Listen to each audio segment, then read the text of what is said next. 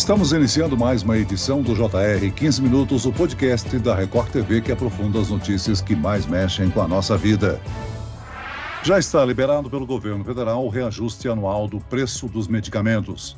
O limite autorizado no último dia de março é de 5,60%. O aumento, que deve impactar mais de 13 mil remédios à venda nas farmácias, é baseado num modelo de teto de preços calculado com base no Índice Nacional de Preços ao Consumidor Amplo, o IPCA, e em outros fatores como a inflação. Como absorver mais um aumento no orçamento mensal? Existem formas de economizar na hora de comprar remédios? E o médico pode ajudar o paciente prescrevendo medicamentos com preço mais baixo?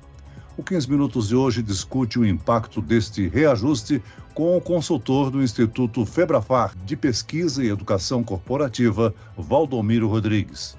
Bem-vindo ao nosso podcast, Valdomiro. Olá, prazer estar com vocês. Obrigado pelo convite. Quem nos acompanha nessa entrevista é a repórter da Record TV, Cleisla Garcia. Oi, Celso. Muito obrigada pelo convite. Olá, Valdomiro. O aumento ele é estabelecido pela Câmara de Regulação do Mercado de Medicamentos, que é um órgão ligado à Anvisa. Valdomiro, o índice é baseado em cima de algumas variáveis, a gente sabe. Afinal, como é que é calculado esse reajuste? Quais são os fatores, né, os critérios usados para definir o aumento de preço dos remédios? Remédios?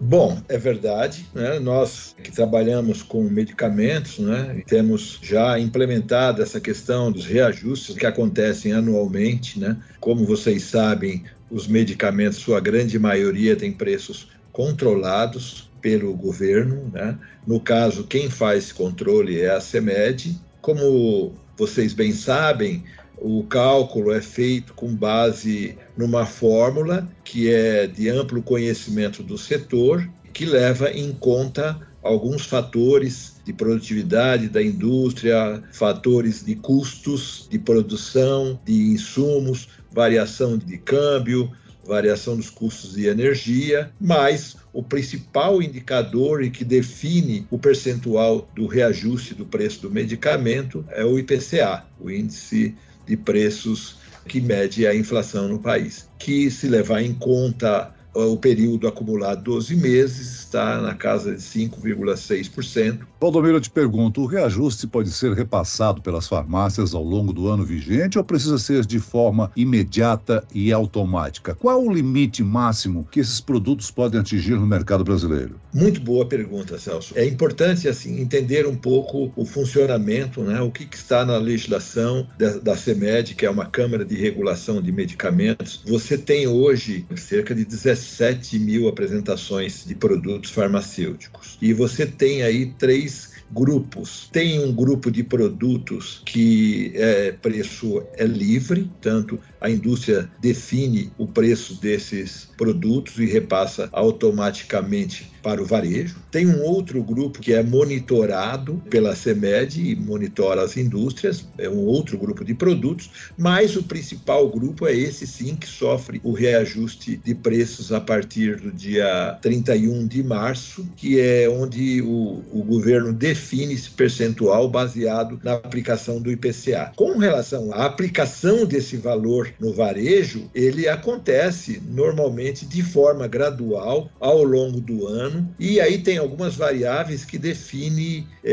esse reajuste no preço pro consumidor, que leva em conta o estoque remanescente que a farmácia tem no seu ambiente e também leva em conta outros fatores, como de competitividade. Como vocês bem sabem, né, hoje nós temos cerca de 90 mil farmácias no Brasil. Então existe uma concorrência bastante grande nesse setor, o que é bom, é bom para o consumidor que vai poder fazer uma pesquisa rápida e encontrar o melhor preço. Então, o varejo, sabendo disso, ele também sabe o limite do repasse de preços. Bom, e dependendo da reposição de estoques e das estratégias comerciais dos estabelecimentos, o aumento de preço pode demorar, Valdomiro. Isso mesmo, não é raro que esse aumento aconteça aí de forma paulatina, o impacto para o consumidor, porque isso é, é como nós já falamos, depende muito da competição daquele estabelecimento. E o que não falta no Brasil são farmácias. Nós temos mais de 90 mil farmácias espalhadas pelos 5.570 municípios brasileiros. Apesar de significativo, o reajuste nos preços dos medicamentos nas prateleiras nesse ano de 5,60% é menor do que o índice aplicado em 2022, quando a porcentagem autorizada foi de até 10,89%. Mesmo assim, é um reajuste de mais de 16% em dois anos.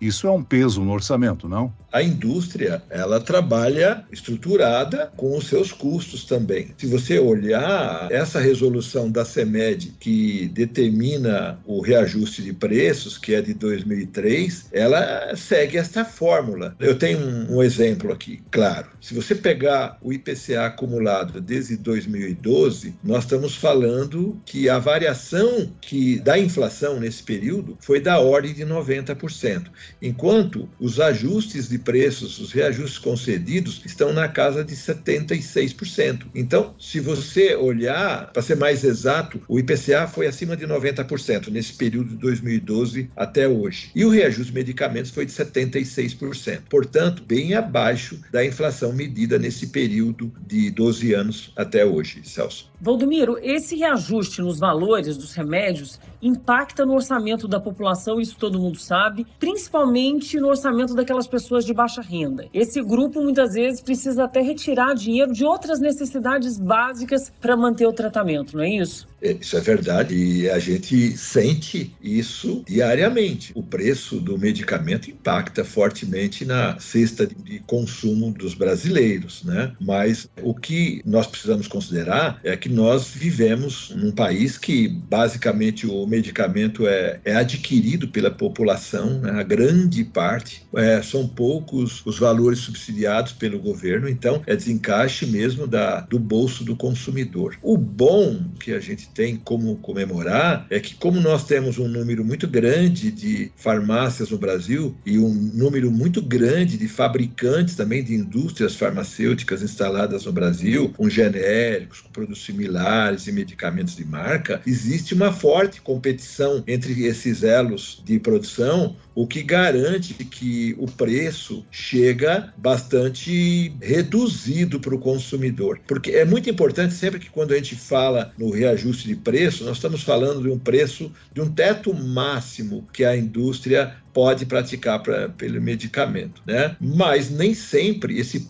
teto máximo permitido é, pela CEMED, ele é aplicado exatamente devido à forte concorrência setorial. E há de se estabelecer que, a partir da entrada de genéricos, se estabeleceu ainda uma competição muito maior, o que beneficia a população de uma forma geral. Agora, dependendo da oferta, antecipar a compra dos medicamentos é uma alternativa para driblar o alto preço? Olha, Celso, é, quando nós estamos falando aí de um reajuste como esse, sinceramente, é, a, a indústria não trabalha com uma grande especulação, porque é um aumento que ele pode acontecer ao longo do ano, não é necessariamente o dia imediatamente após o ajuste que as farmácias vão, vão aumentar as suas tabelas, porque tem aí uma competitividade setorial muito grande. Como consumidor, eu não faria isso. E geralmente os mais afetados pelo aumento no preço dos remédios são aqueles que precisam de medicamentos de uso contínuo. Apesar do reajuste, comparar os preços entre os estabelecimentos pode ser uma boa alternativa para tentar economizar?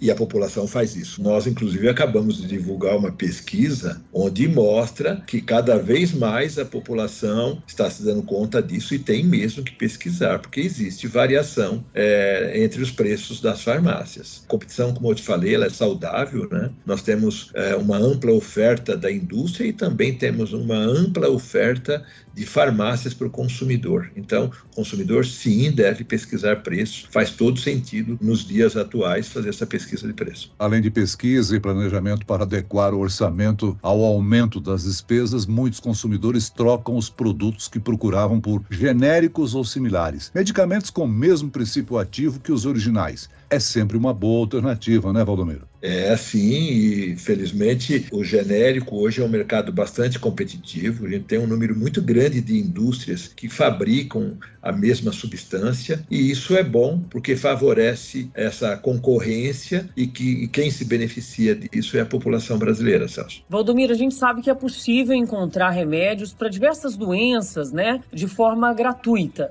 O benefício não está direcionado apenas a quem é usuário do Sistema Único de Saúde, o SUS. Isso é bom a gente lembrar. Quem tiver uma receita de uma clínica particular, por exemplo, também pode contar com o programa? Essa também seria uma maneira ou uma alternativa para economizar? A gente precisa separar esse tema. Né? Nós temos parte do, dos preços de medicamentos que são fornecidos nas farmácias do segmento privado pelo programa da Farmácia Popular do Brasil. É sabido que no Brasil nós temos antidiabéticos, antihipertensivos, remédios para asma, que constam de uma lista da, do programa da farmácia popular que pode ser retirado gratuitamente na farmácia privada. Isso é ressarcido pelo governo para todas as farmácias.